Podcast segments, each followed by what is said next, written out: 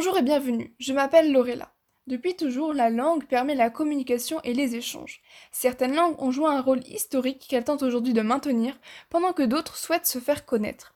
C'est pour cela que la langue est aussi un instrument de puissance à l'échelle internationale. Elle permet de développer le soft power. Ainsi, la France ou encore la Chine font partie des pays qui utilisent leur langue afin d'exercer une influence culturelle, économique, mais aussi afin de diffuser leurs valeurs sur la scène internationale. Mais comment ces puissances ont-elles rendu cela possible? Yona Carayol, vous êtes géographe et vous vous intéressez particulièrement à la place des langues dans le monde d'aujourd'hui.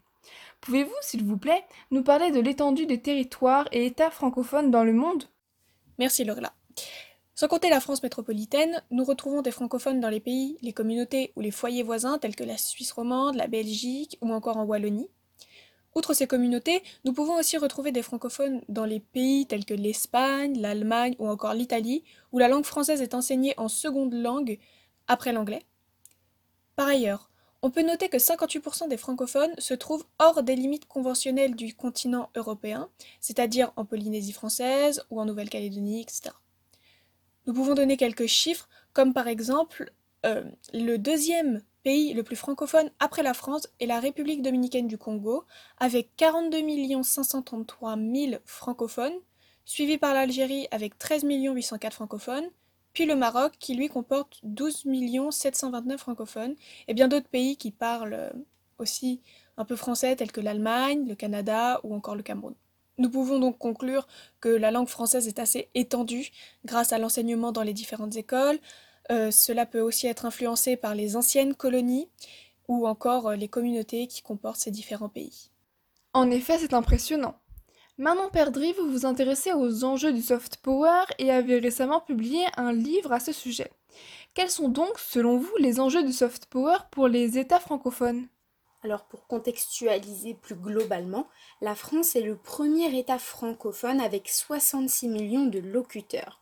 Elle occupe donc une place importante dans l'organisation liée à la francophonie, qui est une initiative du président François Mitterrand lors de son premier mandat en 1986.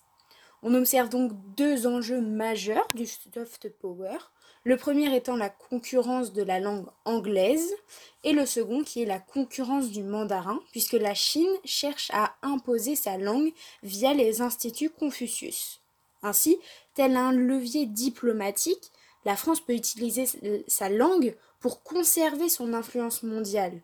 Cependant, c'est toutefois une mission très délicate car il faut éviter les procès en arrogance ou en néocolonialisme dans des instances qui prônent le multilatéralisme. Justement, la Chine a soudainement et de manière fulgurante rejoint la course à l'influence linguistique. Laetitia Cotte, vous êtes actuellement étudiante en sciences politiques. D'après vous, pourquoi la Chine a-t-elle choisi de développer son soft power? Ne pensez-vous pas que le monde voit plutôt cela comme de la propagande? Je crois que le choix de la Chine quant au développement de son soft power dépend de plusieurs raisons à différentes échelles. En effet, à l'international, son objectif principal est d'améliorer son image, de lutter contre ce qu'elle appelle des perceptions erronées de la réalité de la Chine par les médias étrangers. À l'échelle régionale, son but est de construire, malgré des tensions fortes entre elle et ses voisins, des relations pacifiques avec sa périphérie, notamment avec celle de l'Est et du Sud-Est. C'est pourquoi elle multiplie les processus d'intégration régionale. En faisant cela, elle voit son influence s'étendre progressivement. De plus, elle veut convaincre des pays étrangers de s'unir à elle en suivant la politique d'une seule Chine et d'isoler Taïwan. Enfin, à l'échelle nationale, le gouvernement chinois espère asseoir la légitimité du parti en montrant une meilleure image du régime et donc limiter l'afflux d'idéologie occidentale. Pour revenir à votre seconde question, pour certains, ce développement plutôt soudain de son soft power peut s'associer à de la propagande. Cependant, l'intérêt porté aux instituts Confucius, qui ont pour objectif de faire véhiculer la culture, l'histoire, la langue et la philosophie chinoise, démontre un certain engouement et non une crainte d'une politique de propagande de la part de la Chine. Effectivement, en 2019, on compte 548 instituts composés de 1072 classes implantées dans 154 pays à travers le monde entier. Plus de 2,1 millions de personnes et 46 000 enseignants composent ces classes. Pour tout vous dire, pour accueillir un tel nombre d'apprenants, 541 nouvelles classes, représentant 116 nouveaux instituts, avaient dû souffrir dans 34 nouveaux pays en seulement 5 ans entre 2012 et 2017. C'est énorme. Il y a donc des enjeux liés à l'image que veut renvoyer la Chine, des enjeux politiques donc. Le développement des instituts Confucius fut d'une extrême rapidité. Qu'est-ce que les instituts Confucius et quelle est leur particularité d'après vous? Eh bien, les instituts Confucius sont des établissements culturels publics à but non lucratif, c'est-à-dire qu'ils n'ont pas pour but de faire de l'argent, mais plutôt de simplement diffuser, de faire partager, de propager leur langue et la culture chinoise dans le monde. Et d'après moi, leur particularité est que cela représente une manifestation du soft power chinois, ça illustre leur culture, leur philosophie, leur langue et l'histoire bien évidemment. Cela permet aussi de faire comprendre l'émergence de la Chine aux pays étrangers. Toutefois, ces cours ne sont pas faits pour influencer les personnes avec des idées politiques. Les cours ne contiennent pas d'idées politiques en général. De plus, on remarque que ces instituts sont implantés dans 34 pays différents, avec environ 116 nouvelles instituts et à peu près 541 classes. Cela montre que les instituts Confucius sont plutôt bien accueillis et fonctionnent plutôt bien dans tous les pays. On peut cependant affirmer que la Chine n'est pas la première à avoir eu cette idée de valoriser sa langue et sa culture. Quels sont les points importants qui la relient aux volontés des alliances françaises?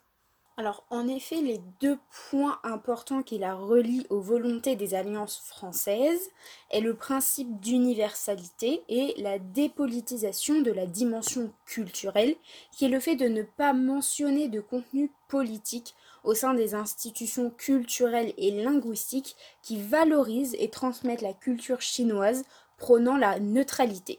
Enfin, le principe d'universalité, selon mon expérience, s'appuie sur la diffusion universelle pour qu'elle soit connue pour sa culture.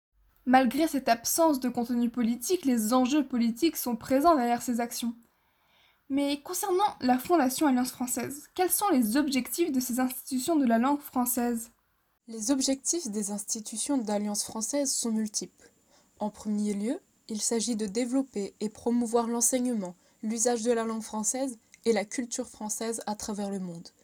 Pour cela, la Fondation peut compter sur ses quelques 834 instituts répartis dans 132 pays, rassemblant 450 000 étudiants et 8 000 enseignants.